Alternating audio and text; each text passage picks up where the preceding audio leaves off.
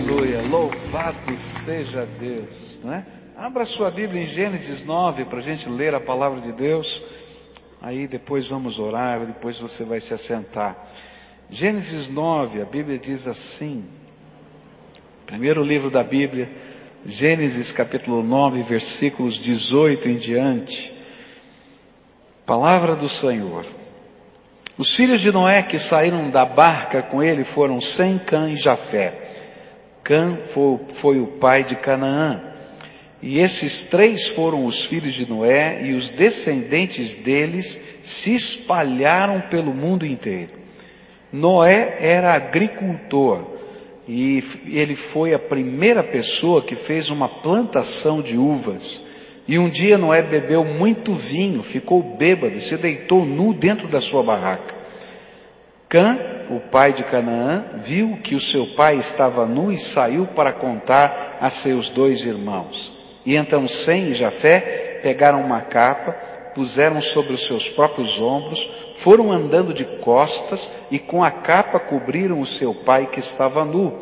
E a fim de não verem o pai nu, eles fizeram isso olhando para o lado. Quando Noé acordou depois da bebedeira, soube do que Cã, o filho mais moço, havia feito. E aí Noé disse o seguinte: Maldito seja Canaã, ele será escravo dos seus irmãos, um escravo miserável. E Noé disse mais: Bendito seja o Senhor Deus de Sem, e que Canaã seja seu escravo. Deus faça com que Jafé tenha domínio sobre muitas terras e que os seus descendentes morem nos acampamentos de Sem e que Canaã seja escravo de Jafé. E depois do dilúvio, Noé viveu mais 350 anos e morreu quando tinha 950 anos de idade. Senhor Jesus, lemos a tua palavra e sabemos, Senhor, que ela é viva, eficaz, poderosa. E nós te pedimos, Pai, que o teu Espírito Santo aplique a tua palavra aos nossos corações. Tu sabes o que nós necessitamos. Tu sabes, Senhor, o que vai no coração de cada homem, de cada mulher aqui. E nós queremos pedir a intervenção poderosa do Teu Espírito Santo aqui nesse lugar e sobre cada uma das nossas vidas. É aquilo que oramos em nome de Jesus. Amém e amém. Você pode sentar-se, querido, tá? Nós começamos a estudar esse texto hoje pela manhã e estamos tentando entender por que que essa história está contida na Bíblia, quais eram as lições que Deus não queria que nós nos esquecêssemos. E pela manhã nós aprendemos que todas as nossas ações na vida têm consequências. Algumas são consequências positivas, outras são negativas, mas nós vamos ter que enfrentar as consequências daquilo que decidimos, fazemos ou falamos. E a primeira lição a respeito destas questões todas que estão envolvidas nas consequências dos atos de Noé aqui, foi a lição sobre o perigo da gente usar bebida alcoólica. E nós falamos não somente da bebida alcoólica, mas de tudo que pode entorpecer o nosso entendimento. E nós começamos a mostrar em vários trechos da Bíblia no livro de Provérbios, no livro de Isaías, é, no, no Novo Testamento, em Efésios, em 1 Timóteo, em Tito, vários trechos da Bíblia que falam para que nós tomemos cuidado com relação a isso. E aprendemos que o ensino básico da Bíblia é o ensino da temperança, do autocontrole. Mas também estudamos, não é? Que existiu um movimento na história, no século XIX, no século XX, nos Estados Unidos, que foi o movimento da abstinência. E esse movimento chegou no Brasil através dos missionários que implantaram o Evangelho aqui na nossa terra. E aprendemos que a razão desse movimento de completa abstinência era porque eles entendiam que o alcoolismo naquela época era um grande mal social e que mesmo que você cuidasse de você, você podia introduzir pessoas nesse mal ao oferecer uma bebida ou a trabalhar nesse processo. E aí terminamos lembrando daquilo que diz Romanos 14, versículos 20 e 21, não destrua por causa da comida a obra de Deus, na verdade tudo é limpo, mas é um mal para o homem dar motivo de tropeço pelo comer. Bom não é comer, é não comer carne, nem beber vinho, nem fazer outra coisa em que o teu irmão tropece. E nós terminamos estudando hoje pela manhã, entendendo que você é responsável por você, mas você também é responsável pelas pessoas que você convive e introduz alguma coisa boa ou ruim na vida delas.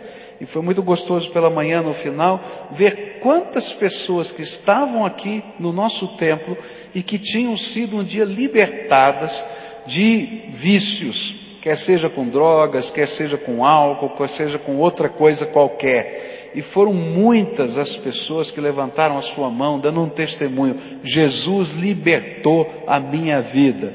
E a gente disse: olha, toma cuidado, né? Porque isso é sério diante de Deus e Deus vai pedir contas das nossas atitudes e das nossas, das consequências das nossas ações. E também terminamos falando dos programas que a igreja tem para ajudar pessoas que enfrentam uma batalha dessa.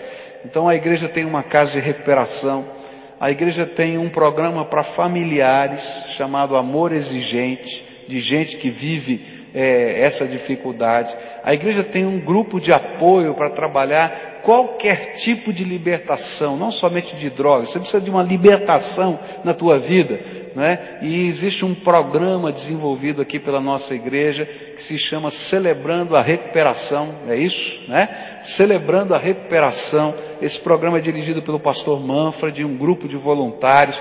É uma bênção, tá? Então, se você precisa de, de apoio nesse projeto, que eu sei que é uma grande luta social, nós queremos ajudar você, tá? Ajudar você, se você tem um problema, ajudar você como familiar, ajudar você que está querendo saber como lidar com essas situações. Então nós estamos aqui tentando fazer essa obra que é de Deus, porque cremos que em Jesus nós podemos ser livres, tá?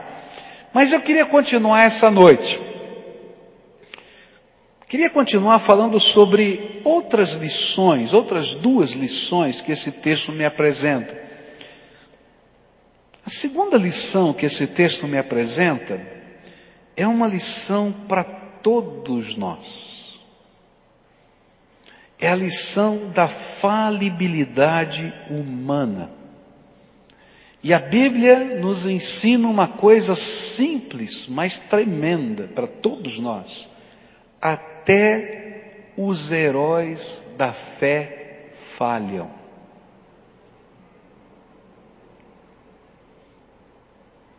Até os heróis da fé falham. Verso 21. Um dia Noé bebeu muito vinho, ficou bêbado e se deitou nu dentro da sua barraca. A Bíblia está dizendo que não existe na face da terra nenhum ser humano, seja ele quem for, que não peque e que não fale.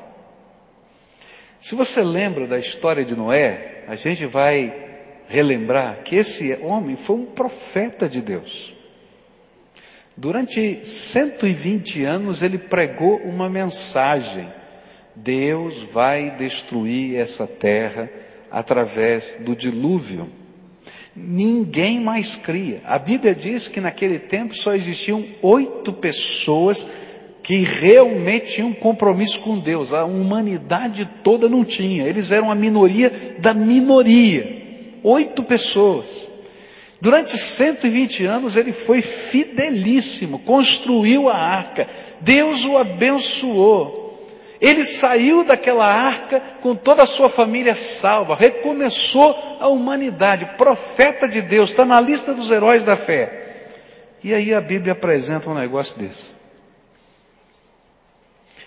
E é interessante que a Bíblia não poupa nenhum dos seus heróis. A gente vai encontrar o pecado de Davi, a gente vai encontrar a mentira de Abraão, a gente vai encontrar Moisés, esse grande homem de Deus, não entrando na terra prometida, só vendo de longe, porque não obedeceu a Deus da maneira que Deus tinha dito e não pôde entrar. E apesar de todos esses homens serem heróis da fé e continuarem sendo heróis da fé, eles estão e os seus pecados estão registrados nas Escrituras para que eu e você entendamos uma lição. Não adianta só olhar para o defeito dos outros, olha para a tua vida, porque você também está cheio de defeitos. E eu não falo para você, eu falo para mim. Eu estou cheio de defeitos que Deus tem que tratar na minha vida. E é por isso que 1 Coríntios capítulo 10 vai dizer uma coisa tremenda. Portanto, aquele que pensa que está de pé, é melhor ter cuidado para não cair. O que a Bíblia está dizendo é que é muito fácil escorregar.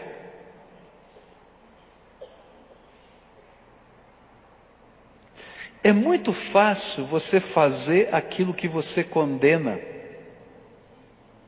É muito fácil você acabar sendo contraditado pelos seus próprios atos. E uma coisa tremenda que a Bíblia mostra é que não há posição de autoridade ou espiritualidade que nos isente de falharmos e pecarmos. Por isso nós precisamos zelar pela nossa vida. E uma das coisas tremendas que a gente vai aprender na palavra de Deus e que não faz parte da cultura desse mundo, porque na cultura desse mundo a gente diz que cada um é dono do seu nariz e que não deve satisfação para ninguém. Não é isso que a gente ouve todo tempo? Mas na Bíblia, justamente por causa disso, a Bíblia vai dizer o contrário que eu devo me submeter uns aos outros no amor e no temor de Jesus. Por quê? Porque eu preciso prestar contas da minha vida, da minha fé, um para o outro. E se eu não aprendo a prestar contas da minha vida, da minha fé, das minhas condutas, e se eu acho que eu sou sempre o dono do meu nariz e faço só o que eu quero, pode ter certeza que o escorregão está bem perto de você. Isso vale para mim, vale para você, vale para todos nós. Por quê? Porque nós precisamos uns dos outros para crescermos. Em alguns momentos a gente está escorregando, alguém vai lá e arranca a gente do buraco. Coloca a mão e diz: para com isso, você está entrando em loucura, vem para cá. E se você tem a humildade de ouvir essa voz, você vai ser abençoado e salvo. É isso que a Bíblia ensina.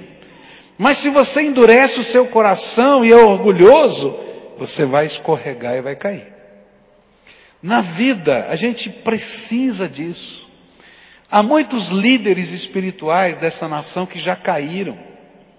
E normalmente caem porque não querem prestar contas da sua vida a absolutamente ninguém. Se auto-intitulam como poderosos, cheios do Espírito, que são quase infalíveis, cuja palavra profere da sua boca é quase escritura sagrada. Mas queridos, não existe isso. Todos os heróis da Bíblia precisaram ser reconduzidos, abençoados e tratados. Não tem jeito. Sabe por quê? Porque nós não somos deuses, nós somos apenas servos do Deus vivo. E eu preciso prestar contas. Todos os movimentos de avivamento têm alguns elementos comuns. A oração é um desses elementos, a busca de Deus é outro desses elementos. A alegria de proclamar a salvação é, é outro desse, desses, desses é, conteúdos, desses movimentos, manifestações do poder de Deus. Mas há um elemento que aparece em muitos desses movimentos, que é o grupo de prestação de contas. Você vai encontrar, por exemplo, no pietismo alemão, que um dia olhando para a igreja e dizendo assim: a igreja não está vivendo o que se prega. Porque o problema não era o conteúdo da mensagem, mas era aquilo que era vivido pelas pessoas que ouviam a mensagem.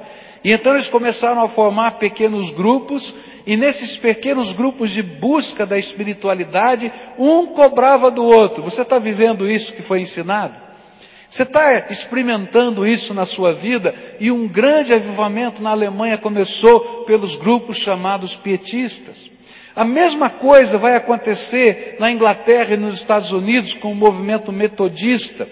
O movimento metodista envolvia 12 pessoas que se reuniam nas casas, que ouvindo o sermão, cobravam uns dos outros viver o que estava sendo pregado. E nessa busca por santidade, por viver a palavra de Deus, prestando contas uns aos outros, é que essas pessoas cresciam. É por isso que você precisa de uma igreja. É por isso que você precisa de uma célula. É por isso que você precisa estar envolvido num ministério. Porque não dá para a gente viver a vida cristã solitariamente ou como um contemplador da fé, eu preciso ser ministrado por alguém, preciso ministrar alguém. Eu preciso ser cobrado por alguém, preciso cobrar de alguém. Eu preciso estender a mão para alguém se levantar hoje, como amanhã eu vou precisar dessa mão estendida para ser erguido. Nós precisamos uns dos outros.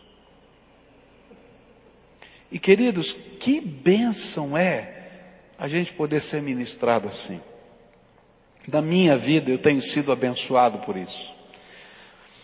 Anos atrás, quando o pastor Marcílio Oliveira veio a falecer, eu entrei num ciclo de tristeza e depressão. E eu fui tremendamente abençoado pelos irmãos aqui da igreja do Ministério de Oração que um dia marcaram um horário comigo no meu gabinete pegaram o pastor José Carlos e todo o grupo do Ministério de Oração e disseram, pastor, o senhor não está bem, o senhor está deprimido, está acontecendo isso na sua vida, e nós viemos aqui ministrar na sua vida. Me ungiram com óleo, oraram por mim e me abençoaram. Daquele dia em diante, eu fiquei outro. Mas, mas eu não era o pastor da igreja? Não era eu que tinha que estar ungindo com óleo e abençoando os outros? Não, queridos, eu sou homem que nem você, eu preciso ser abençoado e ministrado também. E se eu não tiver humildade para aprender que eu também preciso ser ministrado por alguém, eu vou ser um dos que vão cair bem rápido. E pior, quando eu cair, não vai ter ninguém para me dar a mão para levantar. Está entendendo? Deus é bom. Às vezes quando a gente reúne o grupo, não é para orar uns pelos outros, e alguns dos irmãos que a gente dá essa liberdade para checarem a nossa vida, queridos, eles fazem perguntas complicadas para mim. Pastor, como é que vai a sua vida com a sua esposa? É, como é que está o seu tempo com seus filhos? Como é que o senhor está lidando com as suas finanças? Agora, querido, se eu não aprender a ser ministrado por homens e mulheres que me amam, são cheios do Espírito Santo e que estão vendo e percebendo coisas na minha vida, então eu vou cair e não vai ter ninguém para me segurar a mão. Alguns anos atrás, lá em São Paulo, quando eu pastoreava ainda, eu tive um problema com um membro da igreja. Na verdade, o problema não foi uma briga, uma discussão. Ele teve uma atitude que eu não gostei, eu tive uma atitude que ele não gostou e a gente ficou cada um para o seu lado. E aí, um belo dia aconteceu um acidente com esse irmão e ele quebrou a sua perna. E aí então vem um diácono, já falecido, um irmãozinho muito querido da igreja. E ele trouxe de presente para mim uma caneta. Ele sabe que eu gosto de caneta, ele sabia que eu gostava de caneta, né? Cada um tem a sua mania, eu tenho a minha, né? Então eu gostava de caneta, ele trouxe uma canetinha para mim. Aí olhou para mim e disse assim, pastor, o irmão fulano quebrou a perna. Ah, é verdade, eu fiquei sabendo. Aí ele olhou bem forte nos meus olhos e disse assim, o senhor precisa visitá-lo. Aí eu dei aquela engasgada assim, hum. É, pois é, pastor. Tem um problema de relacionamento entre o irmão e ele, não tem? Hum, é difícil, né? O homem vai lá no direto na ferida. Tem. Então, o senhor precisa perdoá-lo. A palavra de Deus ensina que precisa existir perdão. Vai lá, pastor. Aí depois ele me abraçou e orou por mim. Bendito seja aquele santo homem de Deus que ministrou na minha vida. Eu fui lá, orei por ele, sentamos juntos, conversamos, se tornou o meu melhor amigo, um dos líderes daquela igreja mais próximos da minha vida. Você entende? Ninguém é infalível. O pastor dessa igreja não é infalível, ele falha com você. A única pessoa que é infalível é Jesus Cristo, Senhor. É por isso que a nossa fé tem que estar firmada só em Jesus. E nós precisamos entender que ora você vai precisar de uma mão estendida, ora eu, ora cada um de nós. Quem é ou quem são as pessoas a quem você presta conta? Da sua vida da sua fé, da sua espiritualidade, dos seus valores, dos seus negócios. Queridos, se você não tem ninguém, você está correndo um grande risco. E a Bíblia nos ensina que nesse relacionamento de fé, nós dependemos uns dos outros. É por isso que a gente incentiva todo membro da igreja a participar de uma célula. Há um momento na célula em que a gente ora uns pelos outros. Há um momento na célula em que a gente separa homens de mulheres e a gente compartilha coisas. Nessa comunhão mais íntima, a gente checa a vida uns dos outros. E se eu não estiver comprometido como parte do corpo, eu vou morrendo, eu vou me esvaziando espiritualmente. Corta o teu dedinho. Durante algumas horas, se você botar ele no gelo, eu ainda consigo implantá-lo. Mas depois ele começa a apodrecer e não tem mais jeito. Assim é a nossa vida espiritual. E o que a Bíblia está ensinando é exatamente isso. Grandes homens, grandes mulheres de Deus também precisam da graça restauradora. E a graça restauradora sempre fará parte da jornada espiritual de todo ser humano.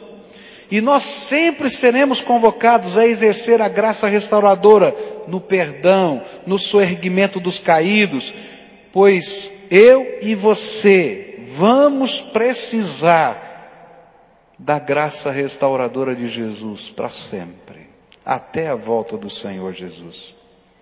Por isso, Sempre para Deus, o caminho da volta é precioso.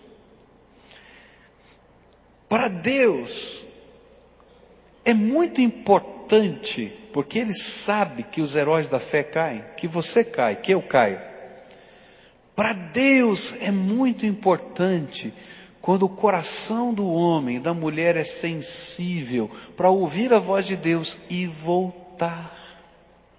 Então, por isso, quando a palavra de Deus fala ao seu coração e mexe com a sua alma, e se você tiver que voltar e começar de novo, esse é um tempo que Deus ama, porque Ele sabe que você precisa voltar e que você precisa começar de novo. E Ele vai preparar circunstâncias, situações, pessoas, se você se deixar ministrar pela graça de Deus. Então, se Deus estiver trabalhando no seu coração, volte. Uma das histórias mais bonitas dos evangelhos é a história do filho pródigo. E a história do filho pródigo vai mostrar exatamente isso. Um moço que achava que sabia tudo, que podia tudo, que viveria sozinho. segundo os ditames da sua consciência, ele vai lá, quebra-se inteiro. E ele só consegue se reerguer quando ele volta para a casa do pai e permite que o pai o abençoe de novo. Na essência da história está a minha vida e a tua vida. Nós todos somos tentados a ser como o filho pródigo, achar que sabemos tudo, fazemos tudo e entendemos de tudo e vamos dar conta da nossa vida. Mas nós todos vamos ter que trilhar o caminho da volta, porque nós precisamos ser restaurados pelo Pai, e só o Pai é que tem poder para nos restaurar. É isso que a Bíblia está ensinando. E recomeçar não significa necessariamente ter cometido um pecado hediondo. Para recomeçar, basta somente errar. Você já errou alguma vez? então você vai ter que recomeçar. Não tem jeito.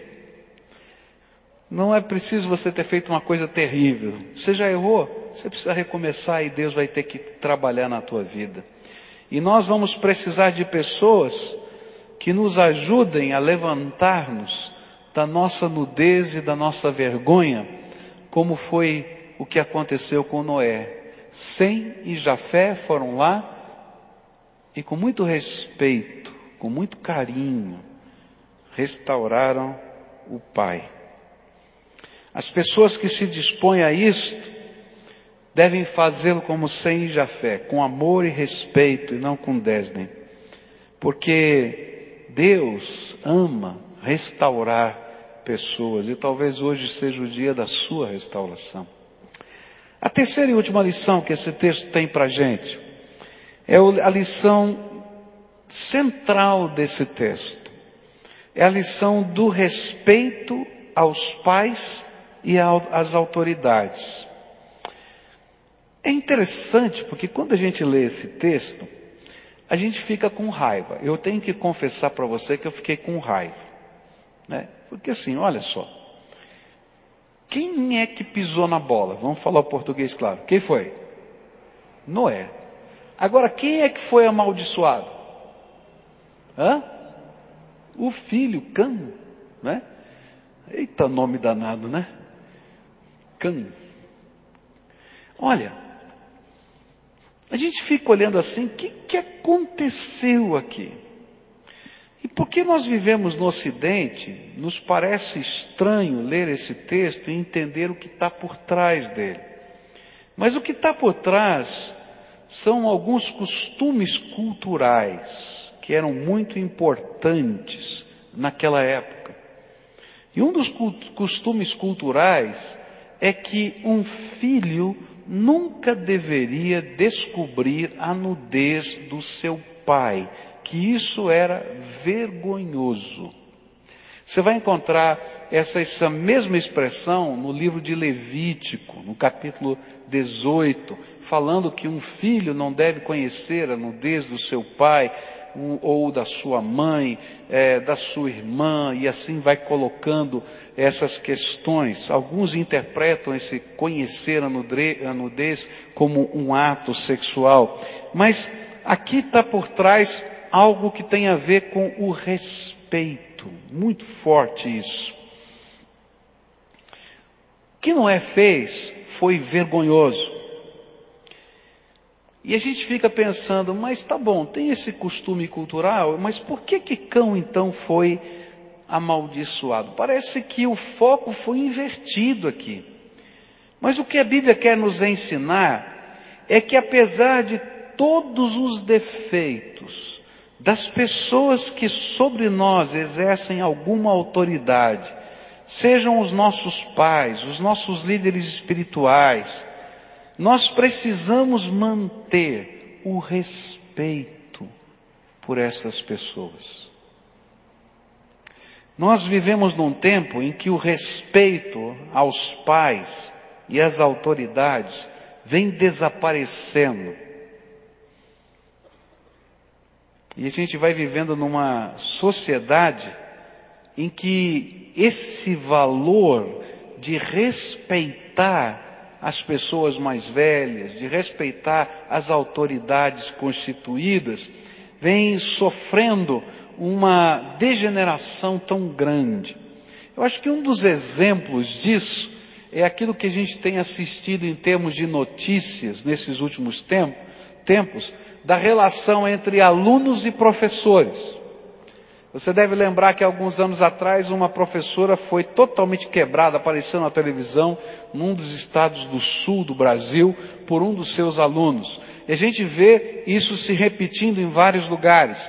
Há algumas escolas em que os professores não querem mais trabalhar. O sentido de respeito e de autoridade se perdeu completamente no contexto da nossa sociedade. Você deve ter visto também recentemente a notícia de um pai que deu uma cintada numa filha e vai, vai cumprir três meses de cadeia em regime aberto. Porque agora existe uma lei, a lei da palmada, e você não pode bater no seu filho. Não pode discipliná-lo dessa maneira. E aí a gente fica bravo com o juiz de São Paulo que mandou prender o pai né, dos meninos menores de idade, das mães dos, das meninas e meninos de menores de idade, que faziam assaltos recorrentes na cidade de São Paulo. Por quê? Porque essa era a única maneira de trabalhar, visto que a lei proibia qualquer intervenção contra esse menino e não podia fazer nada. A gente vive numa sociedade em que respeitar a autoridade não é mais um valor, querido. E a Bíblia vai mostrar para a gente justamente o contrário. O que vai acontecer é que Cão, ele é amaldiçoado, porque quando ele olha para o seu pai, ele não o trata com respeito, mesmo ele tendo feito uma coisa errada. E ele sai da tenda do seu pai, divulgando o que estava acontecendo e envergonhando o seu pai. E mais, nessa expressão cultural do passado, ele entrou na tenda e não teve o mesmo respeito que os seus irmãos que se cobriram e olharam de lado, mas ele não estava nem aí com isso.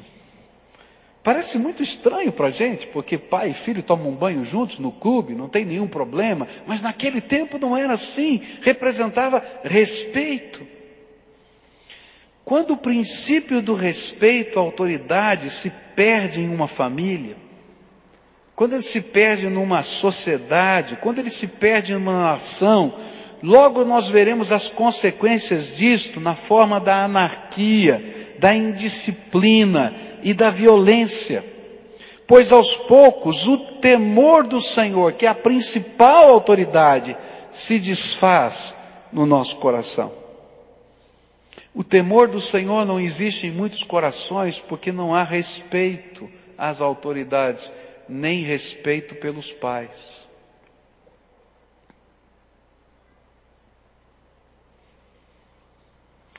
A Bíblia vai nos ensinar que toda autoridade nessa terra é uma autoridade delegada da suprema autoridade de Deus. Romanos 13, versículos 1 e 2 vai dizer assim: Obedeçam às autoridades, todos vocês, pois nenhuma autoridade existe sem a permissão de Deus, e as que existem foram colocadas nos seus lugares por Ele. Assim, quem se revolta contra as autoridades está se revoltando contra o que Deus ordenou, e os que agem desse modo serão condenados. E essa foi a razão por que Cão recebeu essa maldição. E quando uma autoridade quebra os valores do reino de Deus, ainda assim ela merece o meu respeito? Esse é o tema desse texto.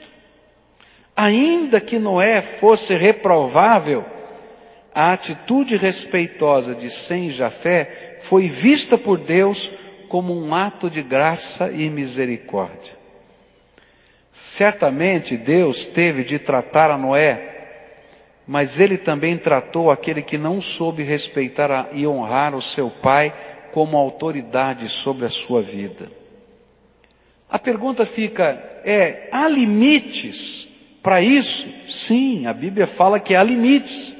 A Bíblia nos ensina o limite de que quando uma autoridade interfere naquilo que é a sua relação com Deus, ou da vivência dos valores de Deus, então nós chegamos no limite daquela autoridade da pessoa. E a Bíblia vai explicar isso de uma maneira muito clara em Atos 4, versículos 18 a 20, onde diz assim: Então os chamaram, chamaram os discípulos, e ordenaram duramente que não falassem nem ensinassem nada a respeito de Jesus. Eram as autoridades daquele tempo. Mas Pedro e João responderam: Os senhores mesmos julguem diante de Deus, devemos obedecer aos senhores ou a Deus? pois não podemos deixar de falar daquilo que temos visto e ouvido. Agora, essa resistência sempre será pacífica, segundo os valores de Deus, pois cremos que Deus pode pesar a sua mão sobre qualquer autoridade que rejeite o conselho do Senhor. O que, que eu quero dizer com isso?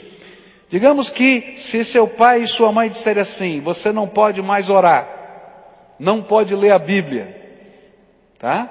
Então você vai dizer, olha, aí chegou no limite da sua autoridade. Você se tranca no seu quarto, faz a sua oração, ou se tranca no banheiro, ou entra debaixo da cama, você escolhe o lugar, aí você vai orar e vai buscar a face de Deus, porque é uma autoridade maior. Mas você não vai brigar, você não vai xingar, você não vai se rebelar, você vai fazer isso com respeito, porque essa pessoa continua sendo uma autoridade. E você vai deixar que Deus trate daquelas autoridades que estão se rebelando contra o propósito de Deus. E olha que Deus trata pesado. Olha só o que a Bíblia vai falar em Atos 12. Atos 12, versículos 1 e 2, depois 21 a 24. Por essa época, o rei Herodes começou a perseguir algumas pessoas da igreja. E ele mandou matar a espada Tiago, o irmão de João. E ele começou a perseguir e matar. O mundo diria assim: vamos fazer uma revolução e vamos tirar o rei do, do trono. Mas Deus não. Ele diz: você respeita as autoridades e busca a minha face. E olha só o que aconteceu. Herodes marcou um dia com os enviados de um outro país, e nesse dia vestiu a sua roupa de rei, sentou-se no trono e começou a fazer um discurso. E o povo gritava: É um Deus e não um homem que está falando. E no mesmo instante, um anjo do Senhor feriu Herodes, pois ele aceitou a honra que só Deus merece, e ele comeu, ele morreu comido por vermes. Porém, a palavra de Deus era anunciada em toda parte e ia se espalhando. O negócio é sério. A lição que fica aqui é que nós devemos honrar os nossos pais, honrar as nossas autoridades, aquelas que Deus constituiu sobre nós, crendo que isto é bênção do Senhor a nosso favor e que levemos a Deus, a suprema autoridade, aquilo que precisa ser tratado. E na medida em que esperamos, nós continuamos a agir da maneira que a Bíblia ensina. Queridos, Deus é poderoso. Ele trata as coisas. Ele muda o coração do rei ele pode mudar o seu coração e o meu. Ele é tremendo. Agora, esses são valores de Deus para a nossa vida. Nós aprendemos duas coisas nessa noite. A primeira delas, não tem ninguém que esteja de pé que um dia não vai precisar de uma mão estendida. Entendeu a lição? Então, às vezes, a gente, ao invés de acusar, a gente precisa estender a mão para levantar. Porque um dia eu vou precisar dessa mão estendida para mim. Eu preciso viver e aprender a prestar contas da minha vida. Se você se acha só o dono do seu nariz, você está perdido. Você vai fazer bobagem. Eu tenho conversado com alguns pais que têm tido problemas com filhos adolescentes e jovens com relação à pornografia na internet. E eles dizem para mim assim: o que, que a gente faz quando isso acontece? O que eu tenho falado é uma coisa muito simples. Existe um programinha que você pode acessar lá no Google e descobrir qual é, que ele manda um reporte dos sites que você visita, tá? Para as pessoas que você quer que monitorem você. E eu tenho dito para os pais e tenho dito para os filhos da seguinte maneira: sabe, os dois precisam prestar contas um para o outro. Por que, que você não coloca no seu computador esse programa para o seu filho saber onde você está indo? E pede para o seu filho colocar no computador dele o que ele está fazendo para ir para você. E vocês dois vão ajudar um ao outro. Você está entendendo? Porque a gente precisa prestar contas uns aos outros. E quando a gente começa a viver esse princípio de prestação de contas, a gente é abençoado. Porque eu tenho visto muitos, muitas famílias se arrebentando, não porque adolescentes veem pornografia, está errado, mas porque tem muito marmanjo vendo pornografia por aí. É sério? Quando a gente aprende que deve prestar contas, é abençoador na nossa vida. Porque quando você sabe que vai ter que prestar contas para alguém, você mesmo cuida da sua vida. E se surge um sinal amarelo, alguém pode chegar para você dizendo: Olha, toma cuidado, hein? O sinal está amarelo. O que está acontecendo? E essa pessoa foi aquela que você delegou a autoridade para abençoar a tua vida. Gente, isso é sabedoria de Deus para nós. É claro que a gente não vai fazer isso com todo mundo, mas há pessoas especiais que a gente deve compartilhar a nossa vida e prestar contas uns aos outros. Isto é sabedoria de Deus. Na multidão de conselheiros, diz a Bíblia, há sabedoria. E a segunda coisa que a gente aprendeu aqui hoje, Deus é a suprema autoridade. E Ele delega autoridade sobre pessoas, mesmo que essas pessoas já sejam falhas, porque não há nenhum homem perfeito. Essa, essa autoridade é delegada. Respeite as autoridades. E se tiver alguma coisa que está além da sua capacidade, creia no poder de Deus. Fala com a suprema autoridade. Deus é poderoso. Você vai ver coisas de Deus acontecendo. Queria orar com você. Vamos orar juntos? O Senhor sabe de todas as coisas, não é? Qual é, qual é a área da tua vida que Deus ministrou hoje com você? Para quem você presta contas? Para quem você presta contas? Quem sabe seja o momento de você pedir para Deus te ajudar a escolher algumas pessoas cheias do Espírito, que você vai prestar contas.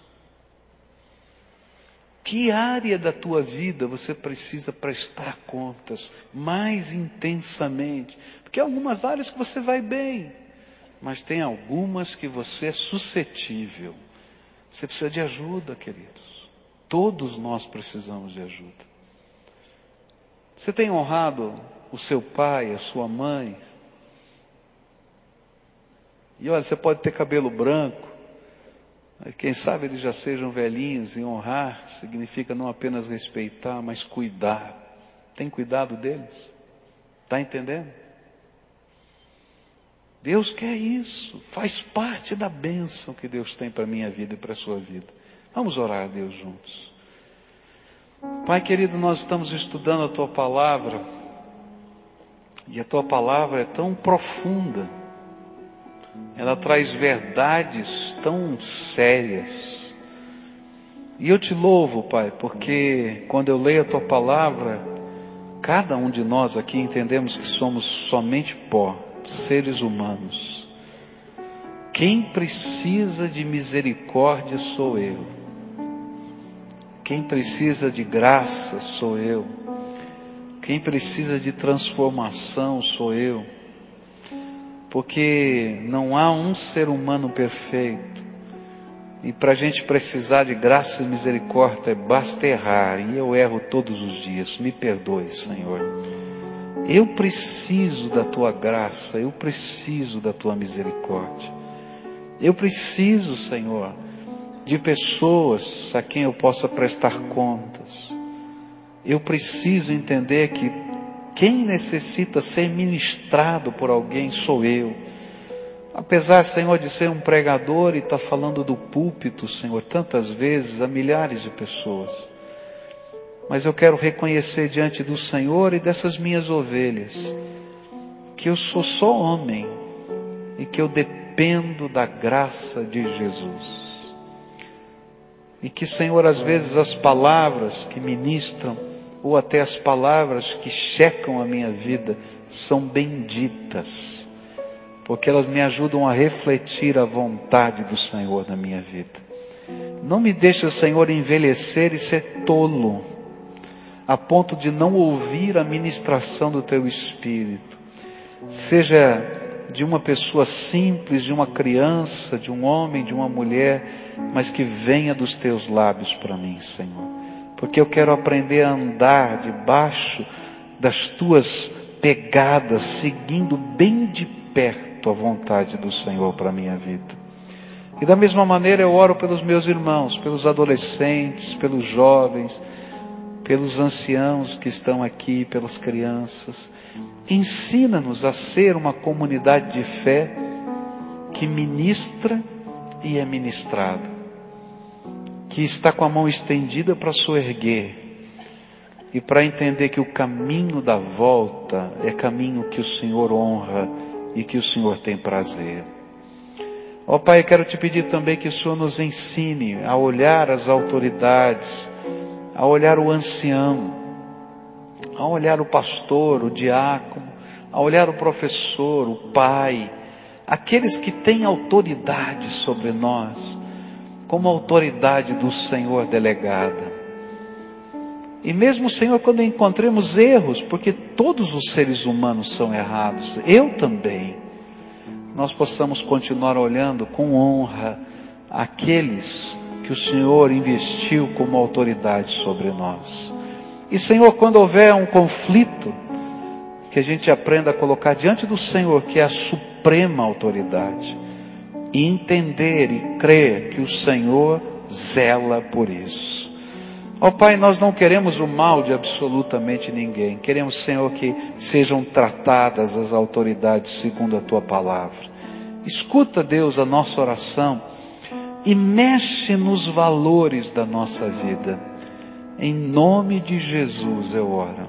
Amém e amém.